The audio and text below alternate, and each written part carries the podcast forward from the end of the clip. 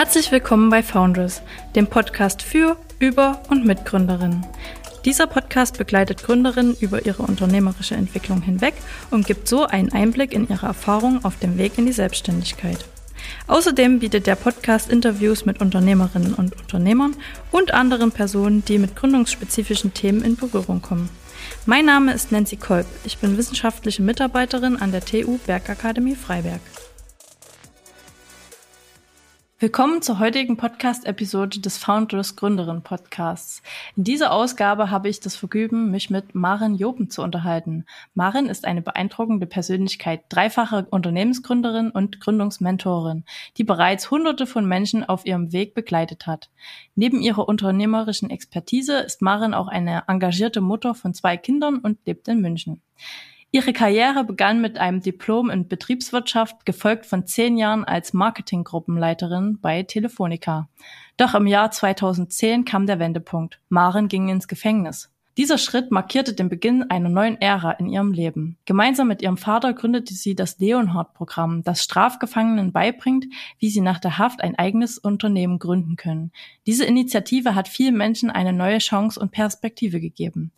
Im Jahr 2018 stieg Marin als Co-Founderin im Women's Hub mit ein. Doch es sollte nicht ihr letztes Projekt sein. Im Dezember 2020 machte sie sich als Einzelgründerin von Jopenau selbstständig und setzt seitdem neue Maßstäbe. Liebe Marin, ich freue mich sehr, dich heute als meine Gesprächspartnerin in dieser vielversprechenden Podcast-Episode zu haben. Vielen Dank, dass ich hier sein darf. Ich habe gelesen, dass du dich als sanfte Unternehmerin bezeichnest. Was genau kann man sich oder sanften Unternehmertum vorstellen? Was ich damit meine, ist das Folgende. Wir haben ja oft den Eindruck, dass wenn wir gründen, müssten wir so all in gehen. Wir müssten 24 Stunden, sieben Tage die Woche arbeiten, müssten uns dem komplett verschreiben, bräuchten große Ziele, viel Geld und so weiter und so fort. Und da möchte ich gerne eine Gegenposition zu aufbauen, dass es eben auch anders geht und dass man auch ähm, selbstfürsorglich gründen kann, dass man als Mutter gründen kann, dass man nach seinen eigenen Regeln gründen kann. Ich zum Beispiel bin Teilzeitunternehmerin, das heißt, ich kümmere mich ab Mittag um meine Kinder, um meine Familie und das funktioniert wunderbar. Das heißt, es geht um eine selbstfürsorgliche Art, es geht um wertebasiertes Gründen, dass man wirklich auch bei sich bleibt und dass man in seinem eigenen Tempo Schritt für Schritt vorangehen kann und vielleicht dennoch oder gerade deswegen auch in seinem eigenen Sinne erfolgreich sein kann. Du legst sehr viel Wert dann auf deine Freizeit, die du dann in dem entsprechend auch hast. Kam das durch deine bisherige berufliche Erfahrung?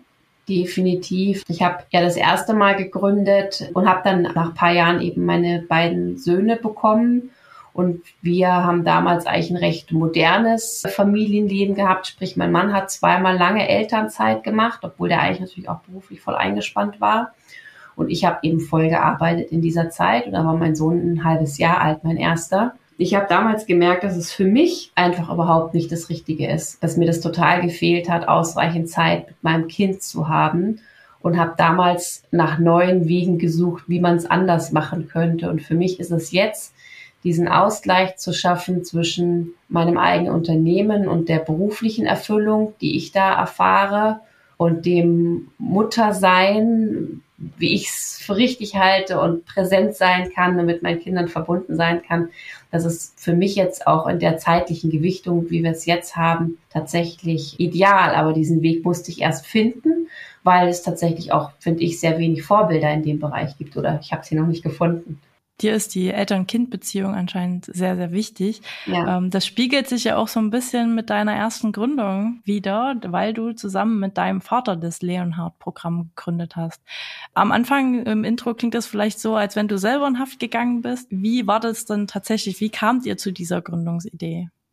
Ich habe damals, ähm, das war 2010, habe ich noch in Marketing gearbeitet in einem großen Konzern und das war alles ganz okay aber hat sich jetzt nicht nach einer wirklich erfüllten Tätigkeit angefühlt. Da war so eine gewisse Leere eigentlich.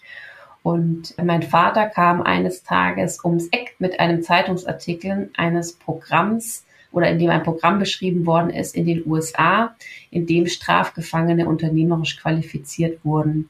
Und mein Vater war also hellauf begeistert und hat sich das Ganze auch angeguckt. Und ich habe das erstmal ein bisschen skeptisch beobachtet, bis er mir dann eben von seinen Erfahrungen dort, als er da gewesen ist, berichtet hat. Und ich dann kurzerhand entschlossen habe, ich fliege jetzt da auch nach Texas in dieses Hochsicherheitsgefängnis und gucke mir das auch mal an. Das war mein erster Kontakt mit Unternehmertum, das war mein erster Kontakt mit Gefängnis. Aber was ich da im Gefängnis erlebt habe, mit was für einer Einsicht diese Menschen auf ihre Vergangenheit geguckt haben und was sie dann gleichzeitig auch für eine Zuversicht in Richtung Zukunft entwickelt haben und was Unternehmertum, was ja so viele Facetten, diese Selbstständigkeit, was ja so viele Facetten des Lebens umgreift, was das für einen Einfluss auf das Leben dieser Menschen hat, hat mich total beeindruckt, so dass wir dann, als wir zurückgeflogen sind, ähm, ich dann auch sofort eigentlich laut gerufen habe, ich kündige und dann ja habe ich erstmal noch ein Sabbatical genommen, aber das dann kurz drauf tatsächlich dann mit meinem Vater gegründet und ja richtig schön über sieben Jahre aufgebaut. Und äh, Leonhard-Programm, ist das ein Titel, den ihr euch selber ausgedacht habt oder habt ihr genau. das dann aus den USA übernommen? Nee, nee, das, das hieß dort Prison Entrepreneurship Program.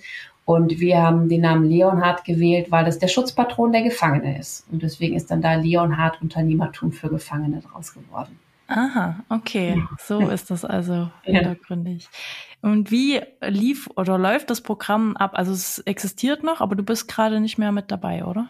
Es existiert nicht mehr. Also ich bin, ich selber bin 2017 ausgestiegen. Da hat inzwischen dann gab es dann auch ein Team von fünf Leuten, die das dann gemeinsam mit meinem Vater weitergemacht haben. Ich bin dann damals ausgestiegen eben aus diesem vorher beschriebenen Mutter-Kind, meine Rolle Konflikt heraus. Dieses Programm hat jetzt aber vor, ich glaube, knapp zwei Jahren läuft es jetzt nur noch auf Sparflamme mit der Nachbetreuung von den ehemaligen Teilnehmerinnen, Teilnehmern. Ist reine Männer, reines Männerprogramm. Zum einen, weil Corona da tatsächlich auch seine Schäden angerichtet hat, muss man sagen. Und zum zweiten, weil es einfach tatsächlich auch über die vielen, vielen Jahre hinweg im bayerischen Strafvollzug wirklich schwierig war, dieses Programm da vernünftig durchzuführen. Hm, woran ist das dann gescheitert? Also Corona-bedingt ähm, an Folgen, wir haben wahnsinnig viele externe Leute mit ins Gefängnis genommen als Referenten und als Mentoren. Also Leute hier aus der, aus der Wirtschaft, Coaches, wie auch immer, die dann eben da mitgearbeitet haben. Und davon hat das Programm gelebt, von diesem großen, großen Austausch. Und das war dann eben zu Corona-Zeiten nicht mehr möglich. Das ist der eine Grund. Und der andere Grund, was ich gerade angesprochen habe bezüglich dem Strafvollzug, war es einfach so, dass das Programm zwar natürlich durch das Ministerium genehmigt und auch unterstützt wurde, nicht finanziell, aber immerhin sozusagen, dass wir es überhaupt machen konnten, aber wir solche bunten Vögel im Strafvollzug waren, so ein Vater-Tochter-Duo daher oder was dann daherkommt und irgendwas von unternehmerischer Qualifizierung im Gefängnis erzählt. Es war so ein Kulturclash, dass uns da tatsächlich einfach operativ auch viele Steine in den Weg gelegt worden sind. Es einfach wahnsinnig anstrengend war, ähm, Teilnehmer zu rekrutieren, mit den Leuten in Kontakt zu kommen und so weiter und so fort. Genau. Ja, jetzt haben wir nur drüber gesprochen, ob es mhm. das Programm noch gibt und warum das leider das nicht mehr durchgeführt werden kann, aber wir haben gar nicht erklärt. Also ich habe mir das Video dazu angeschaut, was du auf deiner Website verlinkt hast. Magst du noch mal ganz kurz erklären, was ihr da genau gemacht habt, wie ja, das abgelaufen ist und ja. was da natürlich auch für tolles Outcome rausgekommen ist? Ja, also das sind, ähm, es war ein 20-wöchiges Programm in dem eben eine Gruppe von 15 bis 20 Strafgefangenen, die wir in allen bayerischen Gefängnissen rekrutiert haben, die wurden dann in ein Gefängnis ähm, verlegt und die sind dann jeden Tag Montag bis Freitag von uns unterrichtet worden. Ähm, der eine große Schwerpunkt war eben die unternehmerische Ausbildung, also tatsächlich zu lernen, wie man ein Unternehmen gründet, um unabhängig von der Gunst eines potenziellen Arbeitgebers zu werden und danach eben leichter wieder in die Gesellschaft integriert zu werden, mit, einem, mit einer legalen Perspektive. Und der andere sehr, sehr große Teil war ähm, ein Persönlichkeitsentwicklungsprogramm natürlich, das den Leuten geholfen hat, da tatsächlich Fuß zu fassen. Und die Menschen, die daran teilgenommen haben, die standen alle relativ kurz vor Entlassung, saßen teilweise schon sehr, sehr lange im Gefängnis, auch wiederholt im Gefängnis. Wir haben sie dann auch nach der Haft begleitet, also sowohl bei der Entlassung, wenn es notwendig war, die ersten 48 Stunden nach der Entlassung sind so die kritischsten, dass man wieder irgendeinen Mist macht. Das heißt, wir haben die Leute auch teilweise abgeholt, versorgt, untergebracht, hatten dann auch ein Übergangshaus, wo die Leute teilweise wohnen konnten und hatten auch hier ein großes Mentorennetzwerk, was dann die Leute danach auch auf dem Weg in Freiheit unterstützt hat. Hast du zu den damaligen Klienten noch Kontakt? Weißt du, dass denen es jetzt gut geht und die immer noch ihr Unternehmen führen oder? Teilweise habe ich noch Kontakt, ja. Also gerade so über die sozialen Medien ähm, ist es natürlich eine fantastische Gelegenheit, mit den Leuten in Kontakt zu bleiben. Mein Vater, der jetzt auch noch in der Nachbetreuung da aktiver mit drin ist, hat zu einigen sehr regelmäßig Kontakt. Und ja, da geht jeder seinen, seinen sehr individuellen Weg. Also es war so, dass 30 Prozent der Absolventen tatsächlich ihr eigenes kleines Dienstleistungsunternehmen gegründet haben. Und ich habe jetzt nicht mehr genau die Zahlen im Kopf, aber ein Großteil von den übrigen 70 Prozent ist dann wieder in eine angestellte Tätigkeit gekommen, wo sie leichter wieder Fuß gefunden haben oder Fuß fassen konnten, weil sie einfach auch Zeit konnten, dass sie wäre, dass sie ihre AFZ genutzt haben, dass sie was Neues gelernt haben, dass sie jetzt unternehmerisch denkende Mitarbeiter sind, die verstehen, worauf es in einem Unternehmen ankommt und darüber eben auch leichter wieder eine angestellte Tätigkeit gefunden haben. Also war das quasi dann auch schon so, dass ihr die Teilnehmer aus den Umfeld auch schon so ein bisschen, das dementsprechend zu den illegalen Handlungen geführt habt, ein bisschen rausgeholt habt und auch so eine neue Perspektive gegeben habt?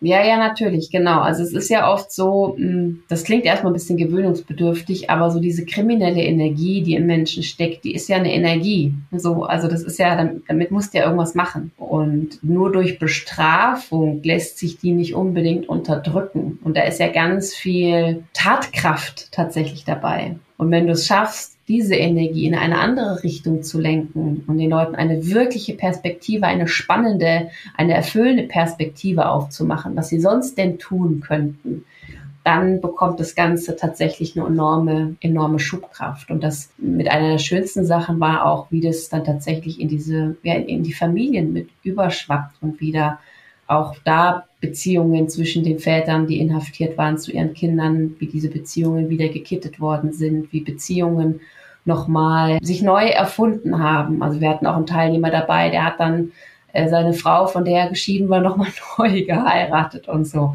Also da ist einfach auch wahnsinnig viel dann in den Familien passiert und die, die Leute konnten dann als rechtschaffene Familienväter wieder nach Hause kommen.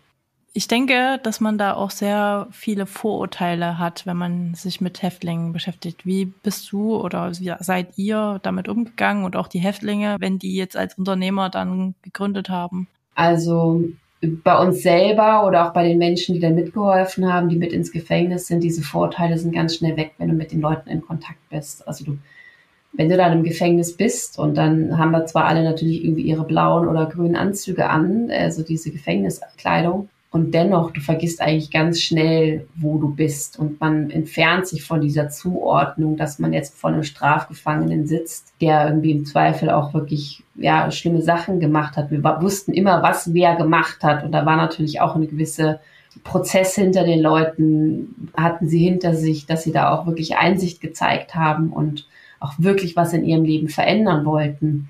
Insofern hat es eine Rolle gespielt. Aber dann, dass man irgendwie ständig wenn man mit den Leuten in Kontakt war, so dieses Label auf der Stirn gesehen hat, ah, Achtung, Achtung, du sprichst gerade irgendwie mit einem Knacki, ähm, überhaupt nicht. Also es, es, geht ganz, ganz schnell verloren, weil man sich wirklich auf einer richtig menschlichen, zwischenmenschlichen Ebene trifft. Und was so die Menschen draußen betrifft, wenn sie gründen, das ist ja gerade auch mit einem Grund für die Berechtigung des Programms, weil es einfach für Menschen oftmals sehr, sehr schwer ist, wenn sie aus dem Gefängnis kommen, eine angestellte Tätigkeit zu finden, weil sie halt den Stempel Knacki auf der Stirn haben und ja auch immer wieder ein polizeiliches Führungszeugnis erwartet wird und die Leute sich ja dann auch irgendwann mitteilen, was so ihre Vergangenheit war und dass sie halt die letzten Jahre nicht jetzt irgendwie auf Weltreise waren, sondern im Gefängnis saßen. Und das führt natürlich dazu, dass es nicht so leicht ist, einen Job zu finden.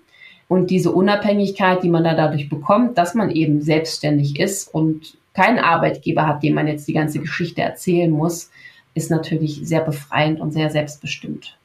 Ihr habt ja den Teilnehmern ja nicht nur eine Perspektive gegeben, sondern auch dann ein Unterstützungssystem aufgebaut und den Netzwerk bereitgestellt.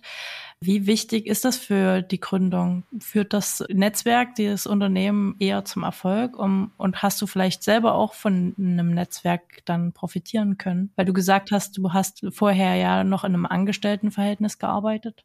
Also es ist mit dem Netzwerk ein zweischneidiges Schwert, weil ich schon sehe, wenn man jetzt gründet und sich dann die ganze Zeit auf irgendwelchen Netzwerkveranstaltungen tummelt, dass das auch eher ein bisschen ablenken kann, wahnsinnig viel Zeit kostet und dann gar nicht so viel dabei rauskommt. Und gleichzeitig hat ein Netzwerk eine totale Berechtigung. Also ich merke jetzt zum Beispiel auch in meinem aktuellen Programm, wo ich Frauen in die Selbstständigkeit begleite, die ein Netzwerk untereinander bilden, ein kleines, feines, sehr ausgewähltes Netzwerk, wie sehr die sich unterstützen und was da alles passiert. Ich glaube, man sollte so ein Netzwerk sorgfältig auswählen, sollte da wirklich auch ja gucken, sind da meine Leute, mit denen ich auch wirklich klicke und die Lust haben auf ehrlichen, offenen, authentischen Austausch, die wirklich Lust haben, auch was reinzugeben, nicht nur zu nehmen und dann sich lieber auf ein, zwei Netzwerke wirklich zu konzentrieren, wo man merkt, ach, super, hier bin ich richtig, statt dass man irgendwie auf, auf zehn verschiedenen Hochzeiten tanzt. Und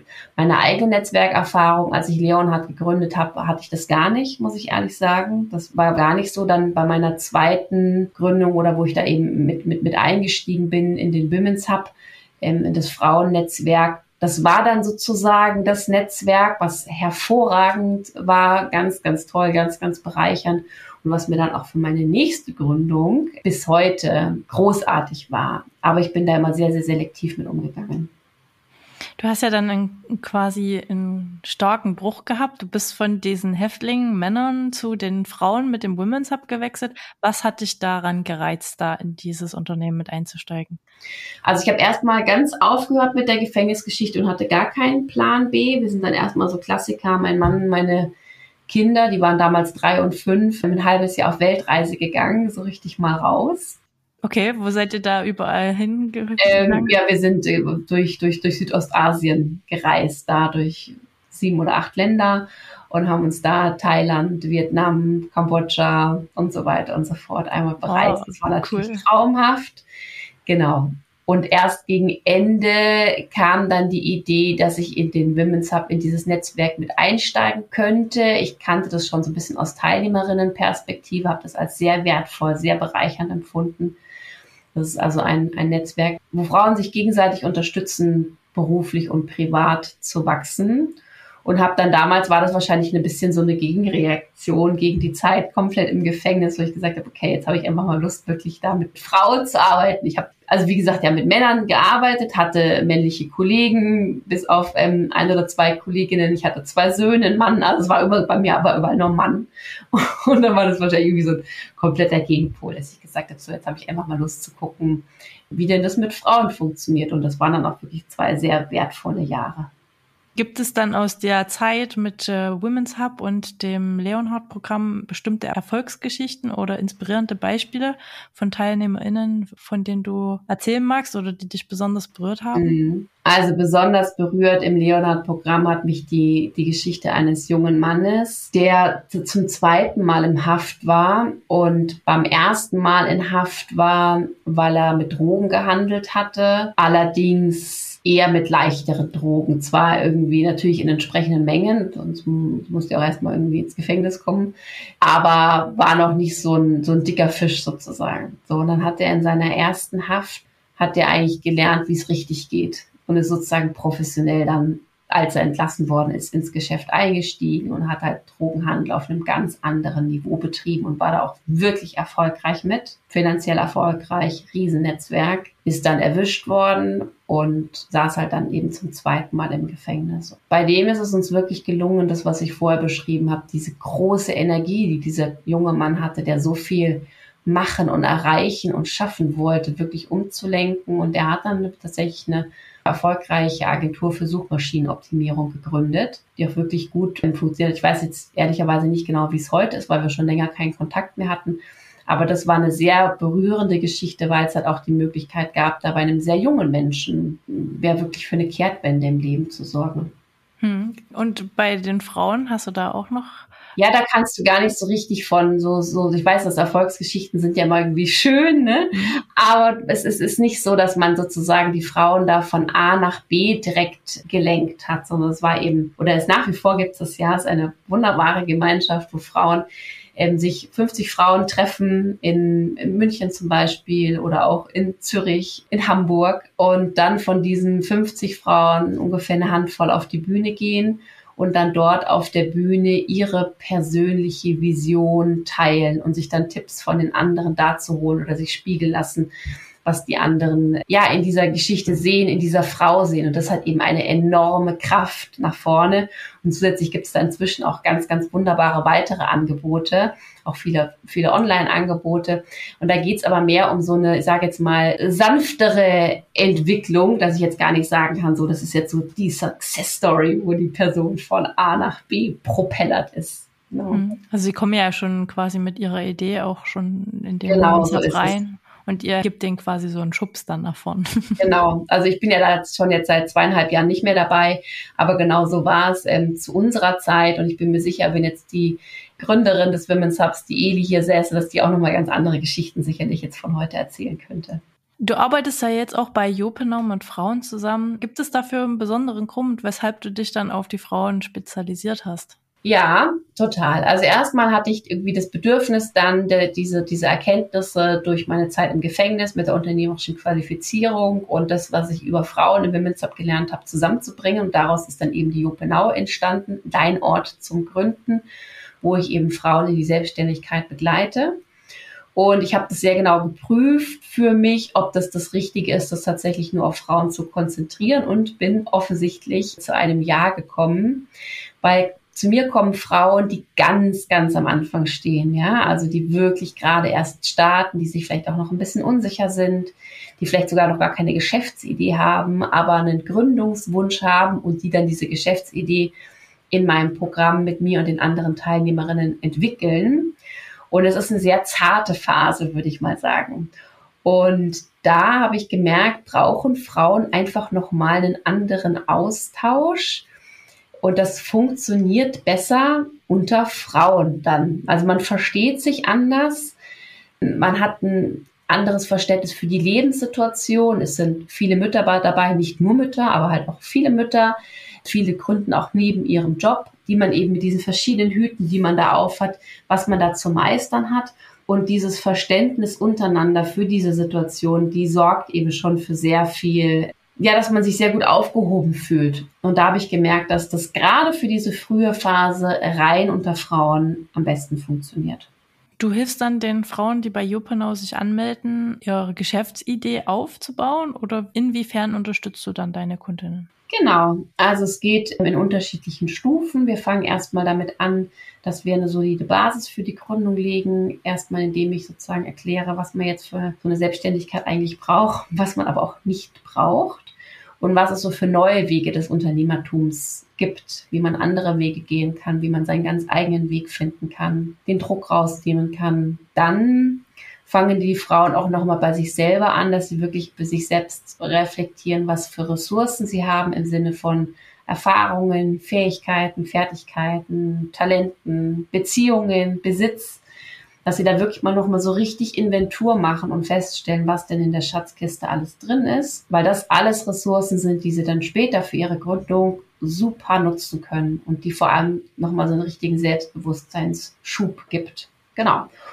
Und wenn wir das gemacht haben, dann geht's in die Geschäftsideeentwicklung. Also es gibt eben einige, die kommen ganz ohne Geschäftsidee und die begleite ich dann dabei, eine Idee zu finden, die zu der Person, ihrem Leben passt, aber die eben auch tragfähig ist, also mit der man auch wirklich Geld verdienen kann, die also am Markt da draußen gebraucht wird. Andere kommen zu mir, die haben bereits eine Geschäftsidee, denen helfe ich also die Geschäftsidee richtig gut zu machen und eben auch tragfähig zu machen. Und wieder andere kommen zu mir und haben ganz viele Ideen, wissen sich, wissen nicht, auf welches Pferd sie setzen sollen. Und die begleite ich eben dabei, sich da erstmal zu fokussieren, eine Sache zu finden und dann mit der loszustarten. Und dann geht's auch um diese ganzen Gründungsthemen, Steuern, Buchhaltung, Versicherungen und allem Pipapo, also auch auf die, ganz, die oft ganz ungeliebten Themen, die aber, wenn man es mal vernünftig erklärt bekommt, tatsächlich gar nicht so kompliziert sind. Und dann natürlich ist Marketing und Vertrieb ein sehr großer, sehr wichtiger Teil. Wie finde ich denn jetzt überhaupt erste Kunden, erste zahlende Kunden? Genau. Gibt es da Geschäftsideen, die besser geeignet sind in deiner Beratung? Oder hast du eine bestimmte Spezialisierung mit dabei? Oder kann da jeder mit seiner Geschäftsidee sich bei dir melden? Nee, ich habe keine Spezialisierung. Also du kannst im Prinzip an sich mit jeder Idee kommen. Wir gucken uns jede Idee immer aus Kundensicht an. Und das gilt ja für alles, ob du jetzt irgendwie ein Produkt verkaufst, eine Dienstleistung anbietest, ist sehr egal. Du musst ja immer gucken, dass du Kundenbedürfnisse damit befriedigst, dass du Kundenprobleme damit löst. So, das heißt, die Mechanik ist immer eine ganz ähnliche und es lässt sich auf sehr unterschiedliche Bereiche anwenden.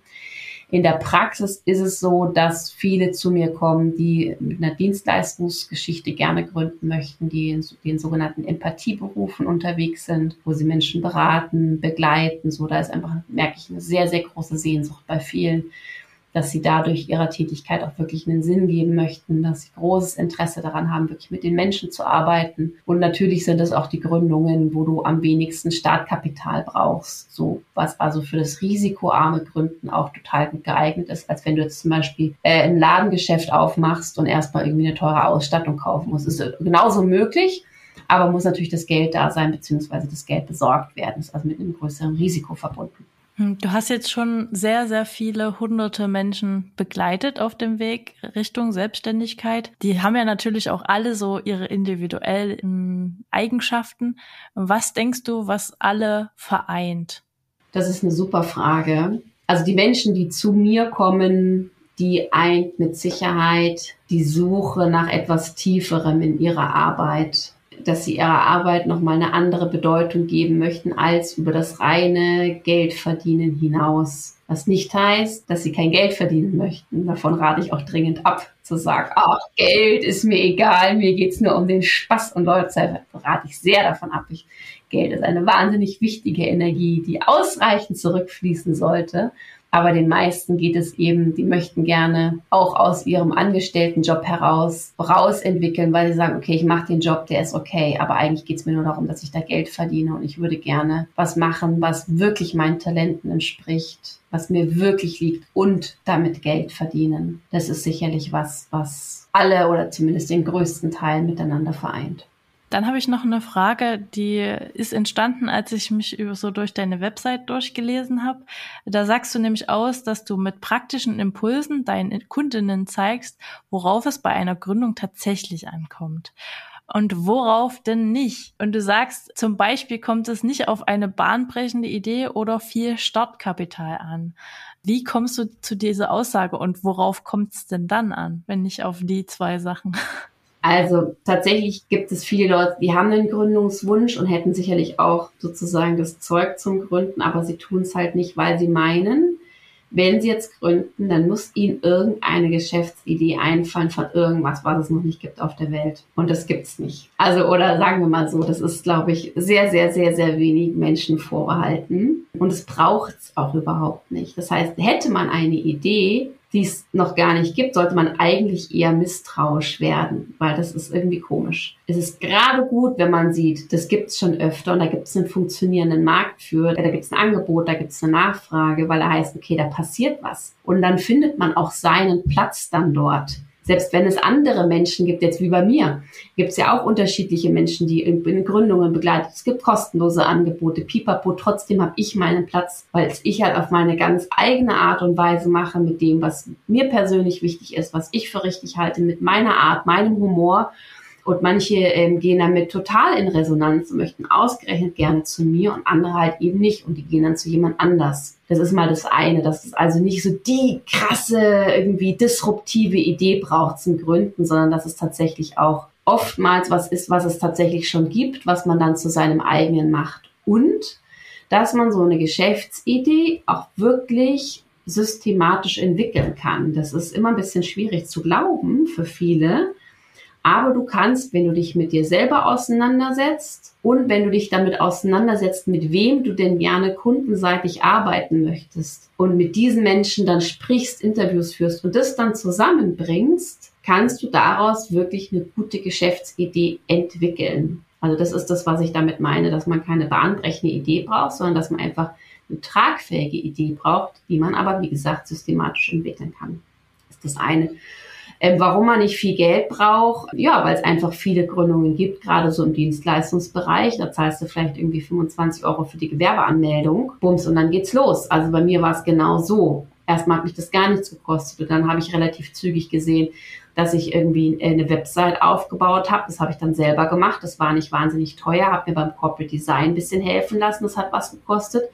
Und dann habe ich erstmal geguckt, dass ich Kunden finde Und als ich dann erste Kundinnen hatte, erst dann habe ich angefangen, wirklich auch meinen Kurs richtig zu produzieren. Und dann habe ich Equipment gebraucht, konnte das aber schon aus den Einnahmen von den ersten Kunden sozusagen bezahlen. Das heißt, ich konnte das einfach, das nennt man ja Bootstrapping, aus den Einnahmen Schritt für Schritt für Schritt aufbauen. Das heißt, ich habe gar keine großen Rücklagen von mir da gebraucht. Was man natürlich wissen muss, ist immer, dass man natürlich gucken muss, wie man seinen Lebensunterhalt parallel verdient. Also selbst wenn die Gründung an sich nicht teuer ist, brauchst du natürlich Geld, um zu leben, was der Grund ist, weswegen viele eben nebenberuflich gründen, weil im Regelfall eine Gründung nicht ab Tag eins so viel abwirft, dass man da ab Tag eins von leben kann. Es kann relativ schnell gehen, das ging bei mir auch relativ schnell aber ein bisschen braucht es halt eben doch. Und so kann man eigentlich diese ganzen Sachen, von denen man immer ausgeht, man, man bräuchte das, man müsste unfassbar mutig sein, man müsste unfassbar risikobereit sein, man müsste extrovertiert sein. Wenn man diese ganzen Sachen einmal durchgeht, kann man aus meiner Sicht eigentlich fast alles davon so entmystifizieren und sagen, stimmt doch gar nicht, gibt genug Gegenbeispiele, wo es genau anders ist. Quasi ist dann auch so ein bisschen deine Empfehlung, erstmal nebenberuflich zu gründen, bevor man sich komplett in dieses Risiko reinstürzt? Das hängt sehr von der individuellen Situation ab. Wenn du sagst, du bist aktuell auf dein Gehalt aus deiner Angestellten-Tätigkeit zu 100 Prozent angewiesen, dann musst du meiner Erfahrung nach zusehen, wie du eine Gründung da oben drauf packst. Also wie du dir irgendwie sonst wie Zeit freischneidest, um dann in deiner Freizeit oder wann auch immer dich um deine Gründung zu kümmern. Wenn du sagst, ich kann meine Tätigkeit auch um 20 oder 40 Prozent reduzieren, meine angestellte Tätigkeit, und kann trotzdem noch davon leben, dann kannst du das natürlich machen und in der frei gewordenen Zeit, die frei gewordene Zeit für deine Gründung nutzen.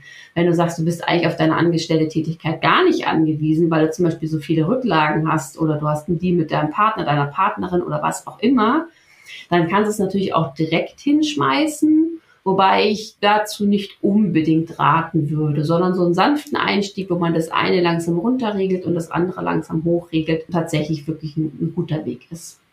Ich schaue gerade so ein bisschen auf die Zeit. Gefühlt ist unser Gespräch jetzt super schnell vergangen. Also ich finde es to total spannend, mit dir mich zu unterhalten. Aber da wir so eine halbstündige Grenze haben, möchte ich dir jetzt noch eine Frage zum Schluss stellen. Ähm, welche Ratschläge würdest du Frauen geben, die mit dem Gedanken spielen, ein eigenes Unternehmen zu gründen, aber noch zögern?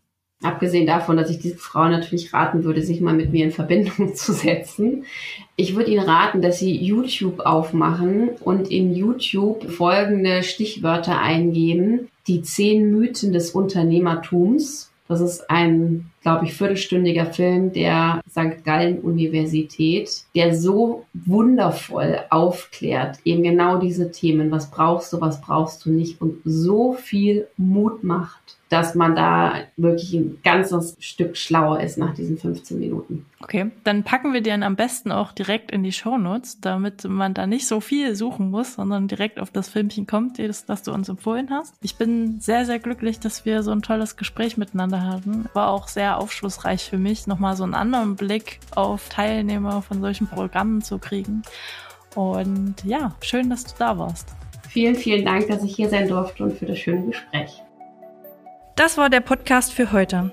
Weitere Informationen über Foundress bietet die Internetseite www.foundress.de. Alles Gute und bis zum nächsten Mal. Glück auf!